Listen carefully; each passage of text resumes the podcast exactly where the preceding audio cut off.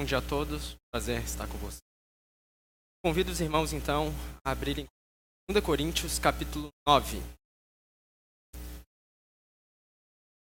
De hoje, algum percalço do microfone. Não se preocupem. Sobre o.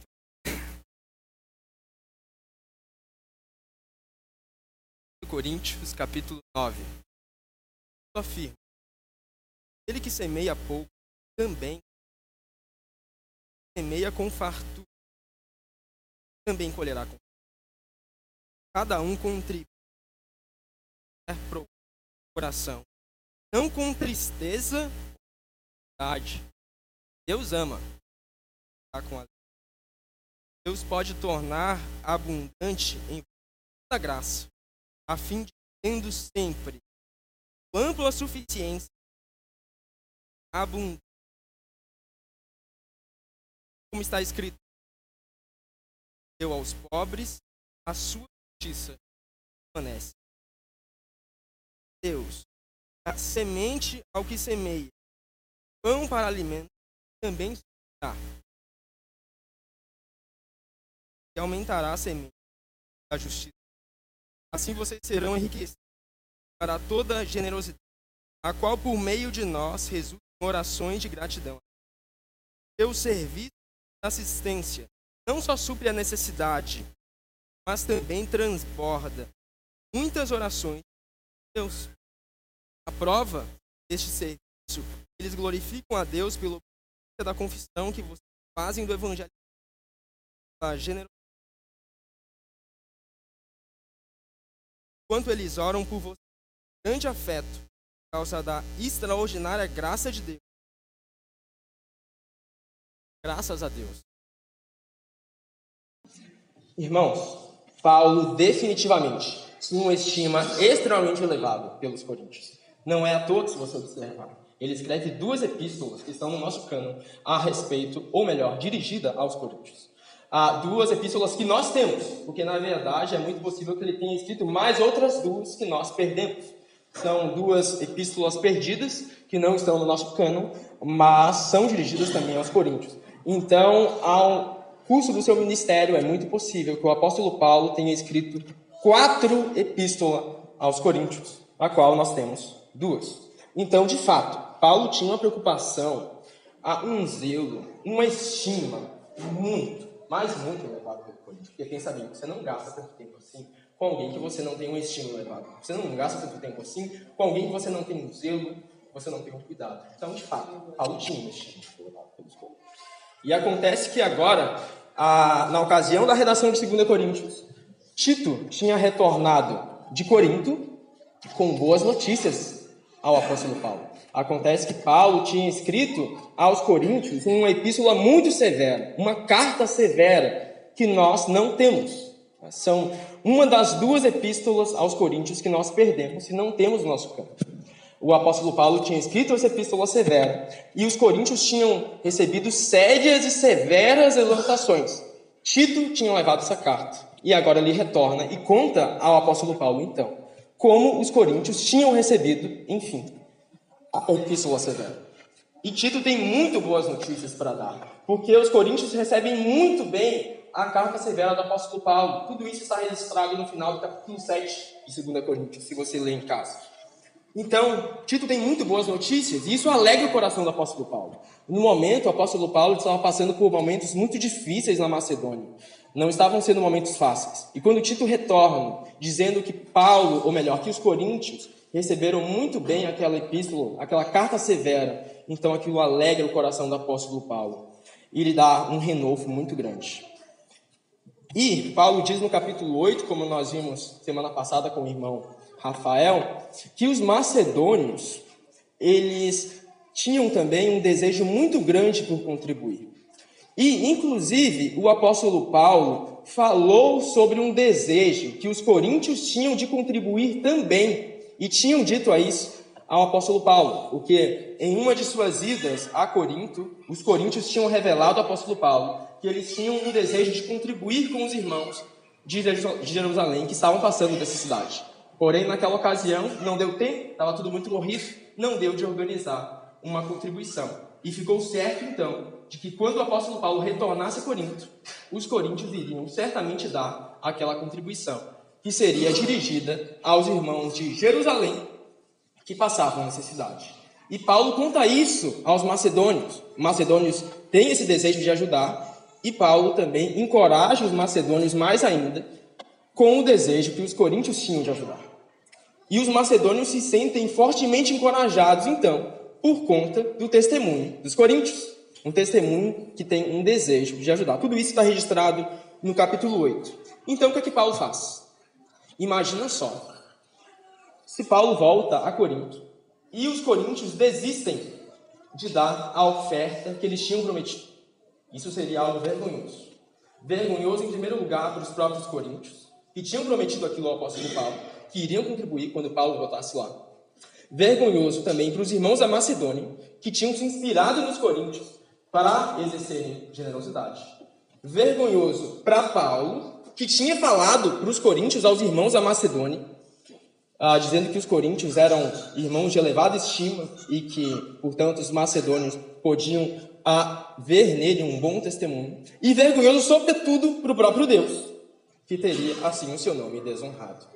Então, o que é que Paulo faz? Antes de Paulo voltar mais uma vez para Corinto agora, Paulo prepara uma delegação de alguns irmãos fiéis que vão à frente do apóstolo Paulo para preparar essa coleta, de modo que quando o apóstolo Paulo chegar lá em Corinto, toda a coleta já esteja pronta.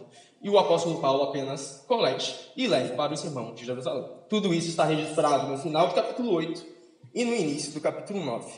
E agora, pois bem, nós chegamos ao cerne da exortação do apóstolo Paulo aos coríntios no que tange à generosidade. A passagem que nós lemos agora é o centro da exortação do apóstolo Paulo aos coríntios. É o âmago, a parte mais importante a, que o apóstolo Paulo tem a dizer aos Coríntios no que tange o assunto generosidade.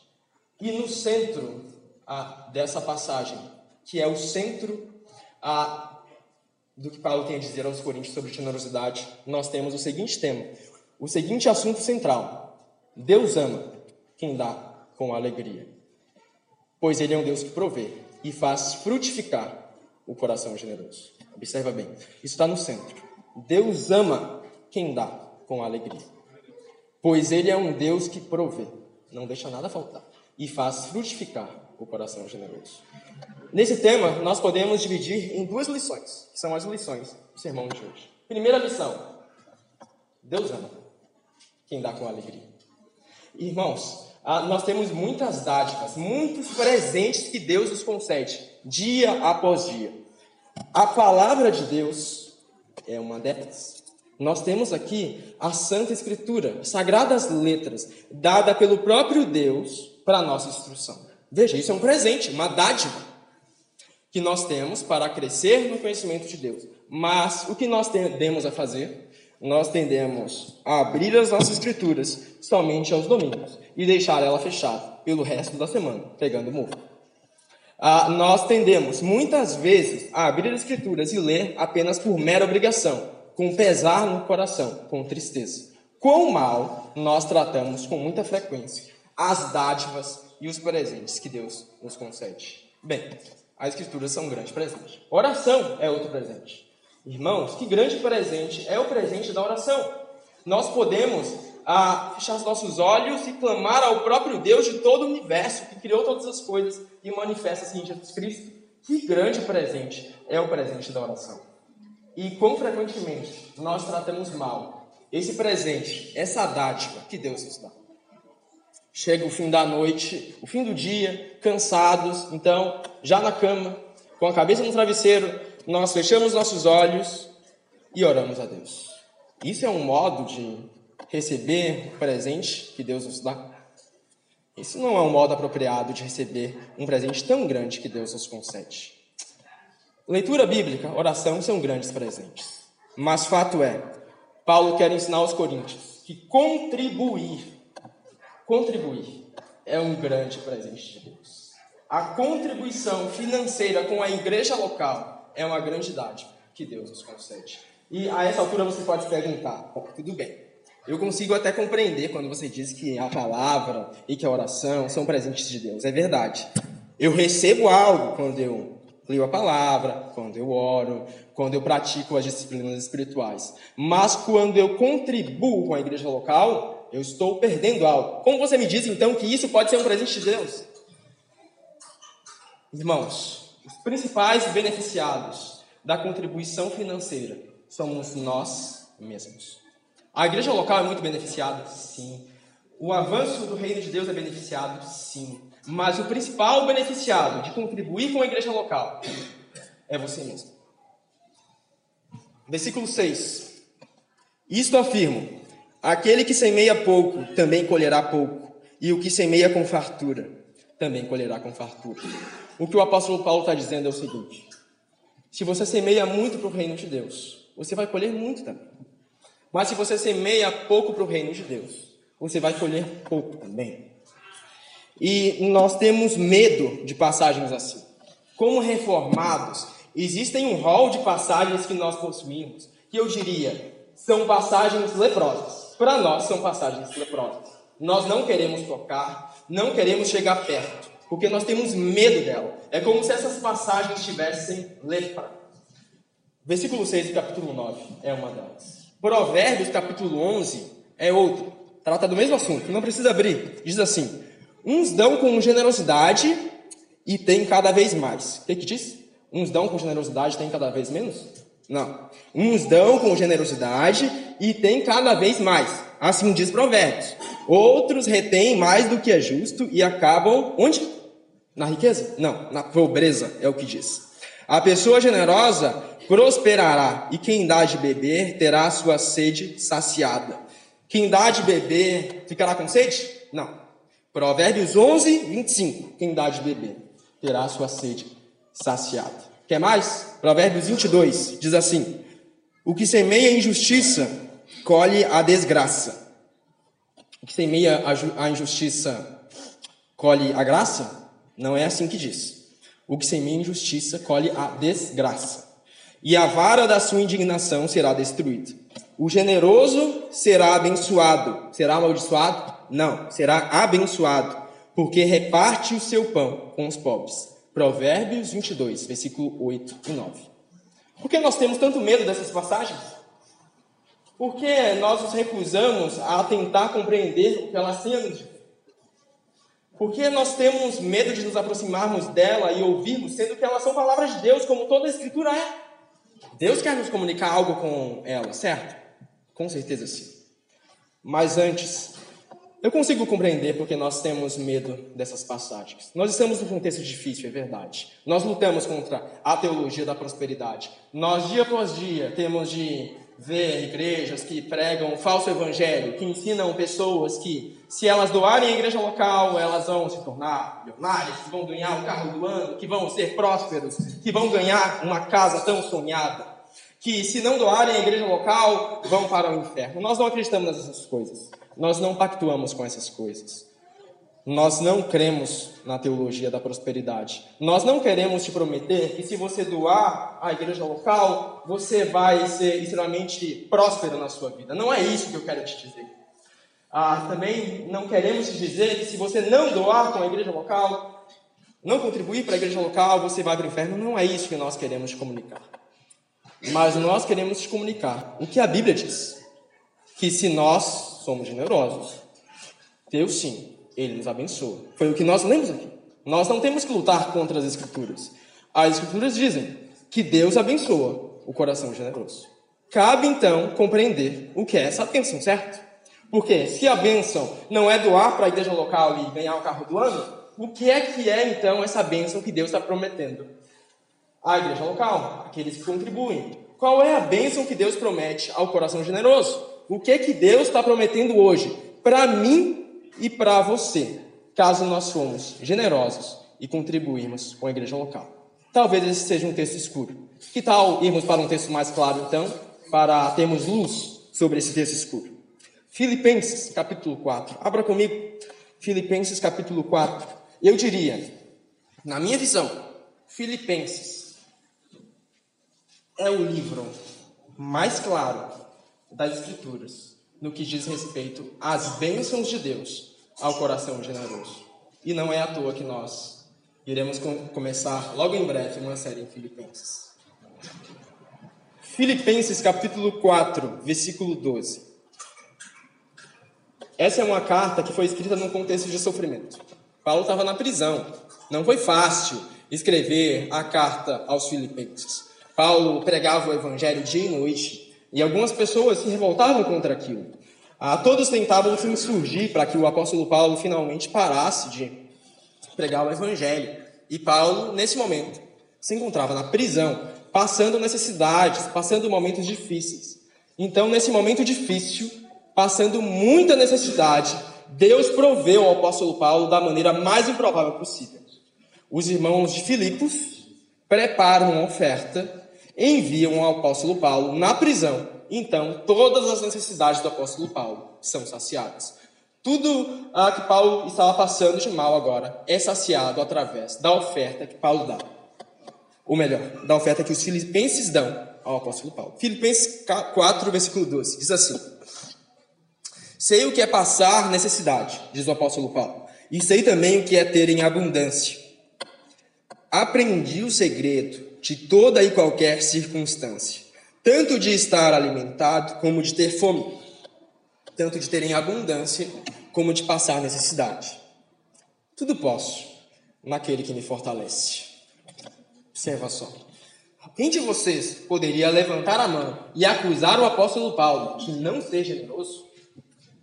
Eu creio que, pelo que a gente vê nas Escrituras, o apóstolo Paulo é uma grande referência em generosidade. Quando nós lemos as epístolas aos Coríntios, por exemplo, nós vemos que o apóstolo Paulo ele deixou de receber o que era seu de direito, isto é, uma ajuda de custo da parte dos coríntios, para que os coríntios aprendessem a ser generosos. O apóstolo Paulo fez isso, de modo que ele trabalhava fazendo tendas ao mesmo tempo que pregava dia e noite aos coríntios. O apóstolo Paulo realmente sacrificou muito para ensinar aos coríntios generosidade. O apóstolo Paulo era uma pessoa extremamente generosa. Mas no texto que nós lemos agora em Filipenses 4, esse texto, ele está nos dizendo que esse apóstolo Paulo, extremamente generoso, ele passou por momentos de abundância e de necessidade. Então, definitivamente, meu irmão, se você contribui com a igreja local, isso não é uma garantia que você não vai passar por momentos de necessidade. Não é uma garantia que você vai viver somente com abundância na tua vida. Mas é uma garantia de que Deus vai ver a tua necessidade e ele vai prover da maneira mais improvável possível, como ele fez com o apóstolo Paulo. E Paulo foi provido pelos filipenses. Paulo passava necessidades, então foi provido da maneira mais improvável possível. Ah, do mesmo modo, nós podemos compreender, então, que a bênção que Deus concede ao coração generoso é: tudo posso naquele que me fortalece. Posso passar por momentos de abundância e de necessidade, e saber que em todos eles Deus está no controle e Deus está provendo. E Deus vai prover em ampla suficiência, no momento ou outro, para que nós possamos ter em generosidade, para que nós possamos doar com generosidade. A promessa, a bênção de Deus, então, é que Deus, ele cuida do coração generoso. Deus é fiel, certo? E você acha que você sendo fiel a Deus, sendo generoso, contribuindo com a igreja local, Deus vai te abandonar? Deus vai te deixar para sempre passar a necessidade? De maneira alguma. Deus enxerga aquele que passa necessidade.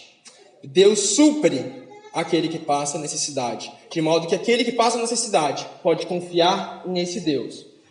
Pois se tiver um coração generoso, Deus certamente irá prover para que esse coração generoso seja ainda mais generoso para que esse coração que passa necessidade seja provido, seja suprido, então possa contribuir ainda mais com a igreja local. Vamos voltar a 2 Coríntios 9.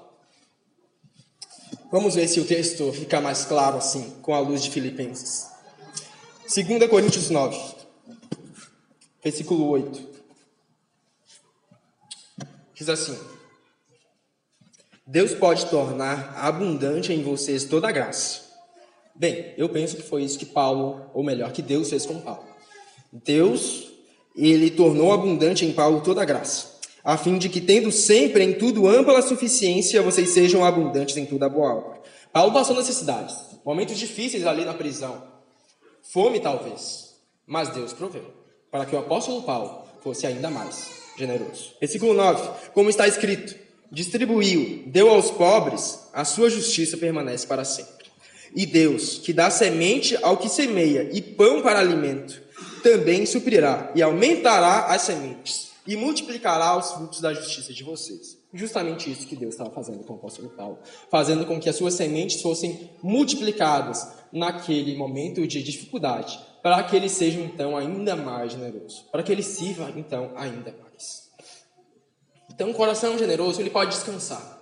Ele pode confiar pois Deus é um Deus que enxerga, Deus é um Deus que vê. E se você então anda em fidelidade a Deus, Deus cuidará certamente do seu coração. Você passará por momentos de necessidade? É possível que sim, muitas vezes. Mas Deus irá suprir. E quando Ele irá suprir, é, tenha certeza que Deus ele dá esse suprimento para que você seja mais fiel, para que você doe mais, para que você seja ainda mais generoso. Esse é o Deus que dá em abundância para que nós sejamos, então, cada vez mais generosos. Deus ama quem doa com alegria. O primeiro ponto, então, da mensagem de hoje, ou a primeira lição, é Deus ama quem dá com alegria. E o versículo 7 é o centro dessa lição. Cada um contribua segundo tiver proposto no coração, não com tristeza ou por necessidade, porque Deus ama quem dá com alegria. Irmãos, dar com alegria é confiar no Deus Altíssimo. Os coríntios tinham um deus, uma deusa chamada Deméter. Deméter era a deusa da provisão e da colheita. Então, sempre que os coríntios eles queriam controlar as coisas, eles temiam que algo lhe fosse faltar, a sua tendência era adorar Deméter, era prestar culto a Deméter, era pedir com que Deméter lhe provesse, porque Deméter era a deusa da provisão e da colheita. Mas Paulo aqui ele está ensinando aos coríntios que Deus, o único Deus, é o Deus da provisão e da colheita. Que Deus, o único Deus, é o Deus de quem provém toda a abundância, provisão e ampla suficiência. Que Deus, o Deus Altíssimo, a quem nós adoramos e se manifesta em Jesus Cristo, esse é o Deus da provisão e da colheita. Nós temos duas opções, meus irmãos. Ou nós confiamos nos ídolos, ou nós confiamos no Deus Altíssimo. E nós, cidadãos do século XXI, temos a tendência a queremos controlar as coisas, não temos? Nós, muitas vezes, deixamos de contribuir à igreja local por medo. Por medo de que Deus não irá prover. Por medo de que algo irá nos faltar. Por medo de que, se nós doarmos, se nós formos generosos, aquela quantia, precisamente aquela quantia, vai faltar no final do mês. Não vai dar para pagar as contas. Vai faltar para a nossa subsistência. Irmãos, quando nós fazemos isso, nós estamos confiando em ídolos. Um ídolo do nosso próprio braço, do nosso próprio eu. E Deus não nos chama a confiarmos nos ídolos. Deus nos chama a confiarmos nele mesmo. Pois Deus, o Deus que te chama a ser generoso, é o mesmo Deus que irá te prover. Deus, o Deus que te chama a contribuir financeiramente, sacrificialmente com a igreja local, é o Deus que irá suprir todas as suas necessidades, que vai te dar ampla suficiência, assim como deu ao apóstolo Paulo na prisão em Filipos. Esse é o Deus que nos chama a dar com alegria. E somente quando nós confiamos no Deus Altíssimo, nós podemos dar com alegria. Somente quando nós confiamos nesse Deus, tem toda generosidade, nós podemos doar com alegria. Tanto que nós possamos dar com alegria. Mas existe também uma objeção que alguém pode fazer. Qual o requisito para doar com alegria? Irmãos, Deus não nos chama a ter como requisito para doar com alegria uma carteira cheia. Você não precisa de uma carteira cheia para doar com alegria. Você precisa tão somente de um coração cheio. Esse é absolutamente o único e absoluto requisito para que você doe com alegria para a igreja, a igreja local. Um coração cheio, nada mais. era um coração cheio que a viúva pobre de Lucas 21 possuía. A viúva pobre, que é registrada em Lucas no início do capítulo 21, era uma mulher que não tinha muitas posses, não tinha muitos bens, mas tudo que ela possuía, a saber, duas simples moedinhas, ela doou.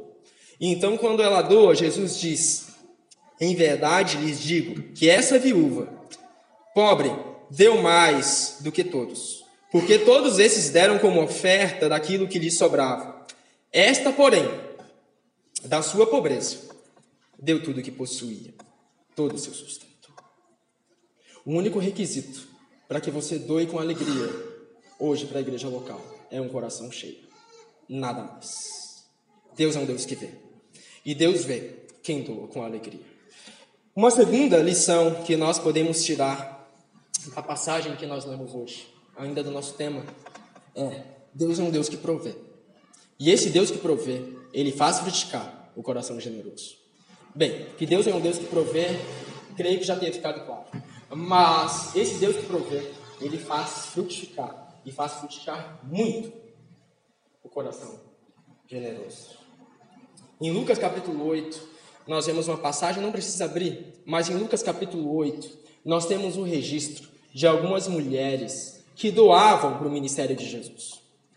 Eram mulheres de várias classes sociais. Algumas eram pobres, outras tinham posses. E Lucas capítulo 8 nos diz assim: Aconteceu, depois disso, que Jesus andava de cidade em cidade e de aldeia em aldeia, pregando e anunciando o evangelho do reino de Deus. Lembre-se, Jesus era um pregador itinerante e ele precisava de pessoas para sustentarem o seu ministério. E sim, muitas pessoas sustentavam o seu ministério. Jesus era carpinteiro, sim, mas é bem possível, quando ele assumiu o ministério itinerante, ele tenha se comprometido a assumir totalmente esse ministério itinerante, de modo que foi sustentado, então, a, pelas pessoas que o seguiam. E o texto continua: Iam com ele os doze discípulos, e também algumas mulheres que haviam sido curadas de espíritos malignos e de enfermidades. E o texto nos cita o nome dessas mulheres: Maria, chamada Madalena, da qual saíram sete demônios. Joana, mulher de Cusa, procurador de Herodes, Susana e muitas outras, as quais com seus bens ajudavam Jesus e os seus discípulos. Observa, eram mulheres de várias classes sociais. Maria Madalena, possível que não tivesse muitas posses. A Joana, possível que tivesse mais condições do que Maria Madalena. Susana, nós não dispomos de informação. Mas múltiplas mulheres de, de várias classes sociais contribuíam para que esse ministério itinerante de Jesus funcionasse. Então Jesus isse, pregasse o evangelho e falasse da vida do reino de Deus e curasse endemoniados. E pensa comigo, quantos frutos esses corações generosos de Joana, de Susana, de Maria Madalena, quantos frutos esses corações generosos geraram através do ministério de Jesus? Através do ministério de Jesus, Pessoas foram curadas, leprosos transformados, pães foram multiplicados, multidões foram atraídas. Muita coisa foi realizada. E o reino de Deus avançou. Quantos frutos, meus irmãos, a simples contribuição, a simples disposição dessas mulheres de exercerem generosidade gerou através do ministério de Jesus. Frutos, talvez, que elas não foram capazes de enxergar, mas frutos que são gerados até hoje, porque até hoje nós olhamos com alegria o ministério do crucificado e podemos dar continuidade a esse ministério através da igreja local. Quantos frutos um simples ato de generosidade é capaz de gerar? E o maior ato de generosidade de todos, convenhamos, é feito pelo próprio Deus quando ele entrega seu próprio filho. É efetuado pelo próprio Pai quando entrega Cristo Jesus na cruz do Calvário. Esse é o maior ato de generosidade de toda a história. Deus, o Pai, que tinha um prazer infinito com seu próprio filho desde toda a eternidade. Ele então resolve entregar o seu filho para morrer onde? Numa cruz. Por quem? Por pecadores miseráveis como eu e você. De modo que pecadores miseráveis como eu e você agora olhem para a cruz, confiem nele e sejam transformados. E por meio do maior ato de generosidade da história, Deus transforma corações mesquinhos, egoístas, centrados em si, que não são nem um pouco generosos, para serem centrados em Cristo, em Cristo, generosos, e que frutifiquem em muita generosidade, doando. Por meio da cruz, por meio do maior ato de generosidade da história, então Deus opera em nosso coração e transforma as nossas almas. Quantos frutos o maior ato de generosidade da história gerou? E Deus nos chama hoje a refletirmos com os nossos atos o maior ato de generosidade da história. À medida que nós contribuímos com a igreja local, com os nossos bens, com as nossas posses, com aquilo que nós dispomos, à medida que nós contribuímos financeiramente, nós refletimos esse maior ato de generosidade, que é a entrega do seu próprio filho na cruz do Calvário. À medida que você vem aqui, contribui com a igreja local, você está com sua generosidade refletindo o próprio Cristo. E nós somos chamados a sermos discípulos, certo? E um discípulo é alguém que imita o mestre. E se Jesus é o nosso mestre, e Jesus é tão generoso assim, então por que os seus discípulos seriam tão mesquinhos? Não existe algo estranho quando um discípulo é mesquinho e o mestre é generoso? O discípulo, ele tem a tendência a ser parecido com o mestre, certo? E se nós queremos ser discípulos melhores de Jesus, ele nos chama a imitá-lo. Ele nos chama a segui-lo. Ele nos chama a tomar a sua cruz, seguir após ele, imitando, para que nós possamos refletir também com os nossos atos. Irmãos, quantos frutos um simples ato de generosidade pode gerar? Quantos frutos uma simples contribuição da tua parte pode gerar? Você está em Rio Grande, pense, você não pode se esquecer disso. A Rio Grande é uma cidade muito necessitada. Em breve nós falaremos um pouco mais disso, mas eu quero ler contigo o versículo 12 da passagem central. 2 Coríntios, capítulo 9, versículo 12. Versículo 12 em diante fala dos frutos que um coração generoso tende a gerar. Diz assim: Porque o serviço dessa assistência não só supre a necessidade dos santos, mas também transborda em muitas orações de gratidão a Deus. Meus irmãos, quantas orações de gratidão já foram efetuadas a Deus por conta das contribuições financeiras dos irmãos da igreja local? Quantas orações e louvores já foram entoados a Deus por conta da generosidade de irmãos da igreja local? Quantas mesas já foram supridas por conta da generosidade da igreja local? Versículo 13. Na prova desse serviço, eles glorificam a Deus pela obediência da confissão que vocês, coríntios, fazem do evangelho de Cristo e pela generosidade com que vocês contribuem para eles e para todos. Os macedônios celebravam muito o fato de que os coríntios tinham essa vontade de servir no coração. Versículo 14: Enquanto eles oram por vocês com grande afeto, por causa da extraordinária graça de Deus que foi dada a vocês. Paulo não poderia ah, concluir de outro modo. Versículo 15: Graças a Deus pelo seu dom indescritível.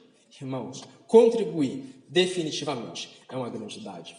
Contribuir financeiramente com a igreja local definitivamente é uma grande dádiva. É uma das formas que Deus faz o seu reino avançar hoje. É uma das formas que Deus faz com que perdidos sejam alcançados hoje. É uma das formas com a qual Deus supre hoje. É uma das formas com que o reino de Deus é manifesto no mundo caído hoje. É uma das formas com, com que a luz resplandece em meio à escuridão no nosso mundo de trevas. Contribuir, um simples ato de contribuição, gera muitos frutos. Frutos que você não enxerga, mas Deus enxerga. Enxerga muito melhor do que você. E Deus recompensa o coração generoso. Mais do que o, o coração generoso é capaz de enxergar que Deus pode recompensar. Eu quero é, encerrar com os irmãos com algumas aplicações gerais.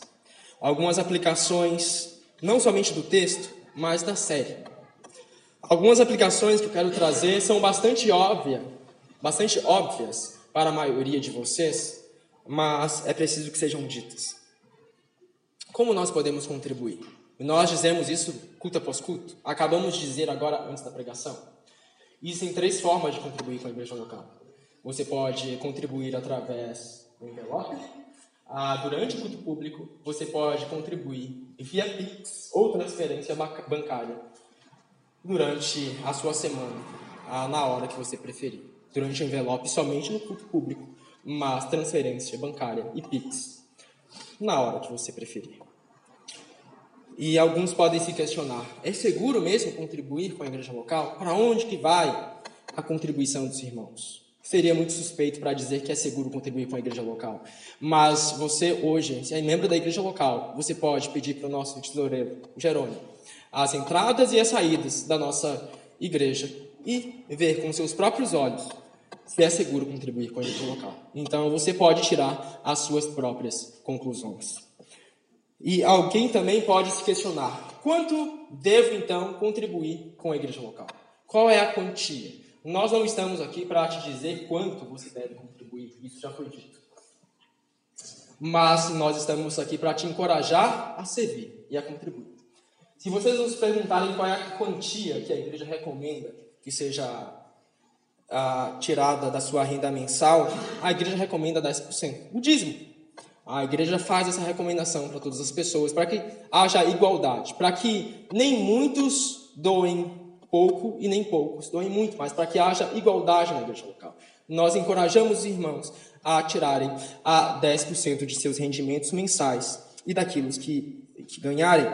Contudo, existem irmãos que são capacitados a doarem muito mais do que isso.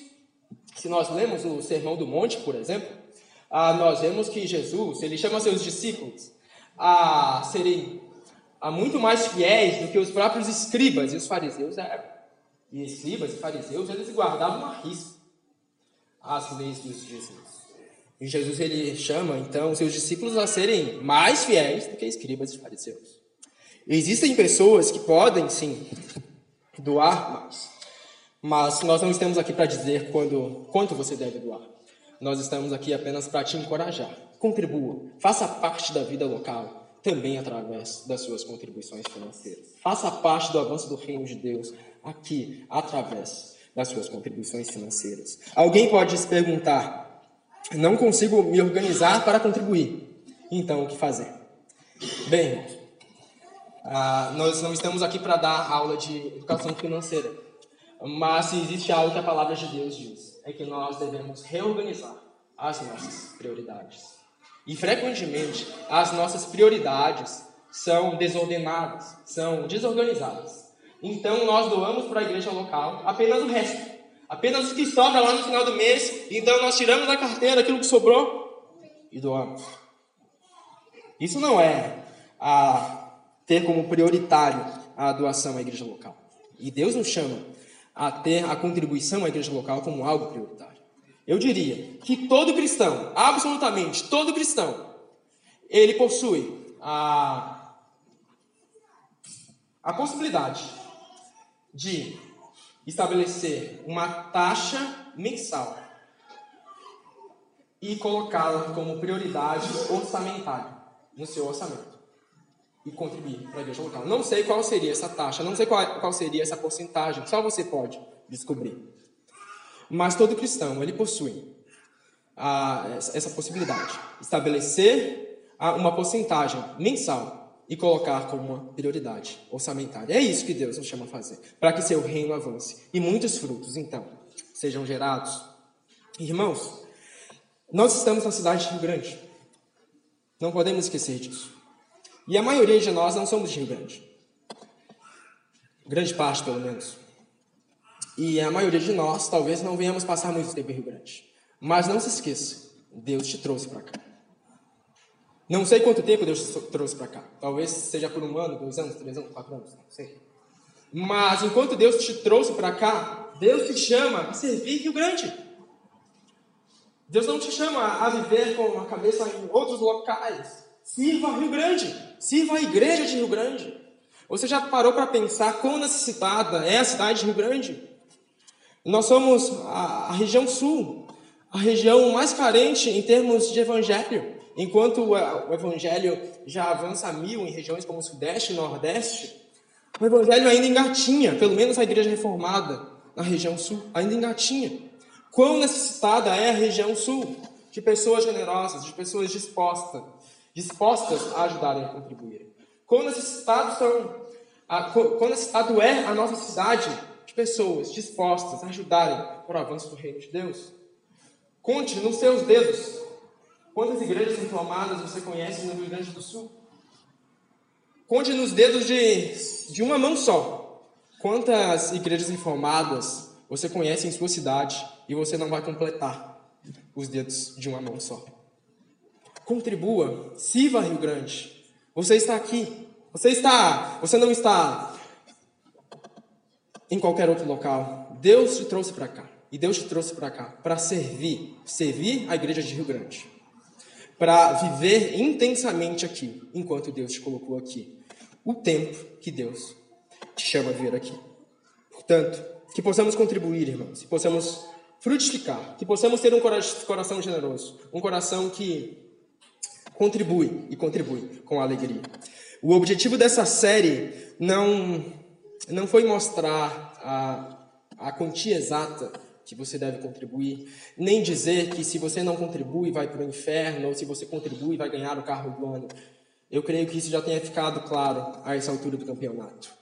Mas o objetivo dessa série foi mostrar que o maior beneficiado, a pessoa mais abençoada de todas, de contribuir com a igreja local, é você mesmo. É você mesmo. Ninguém mais. E Deus, o Deus que vê o coração que contribui, o coração generoso, Ele fará. E Ele recompensará esse coração. Portanto, que contribuamos e possamos adorar a Deus com nossas finanças. Pois lembre-se, contribuição financeira também é um ato de adoração. Quando você vem, contribui com a igreja local, quando você faz um pix à igreja local, você também está adorando a Deus. Adorando a Deus com nossas finanças. Adorando a Deus com suas finanças. Portanto, não adore a Deus apenas parcialmente. Adore a Deus totalmente, com tudo o que Ele te deu para adorar e que assim possamos ser uma comunidade de servos, proclamando o Evangelho do Rei. Amém? Vamos orar?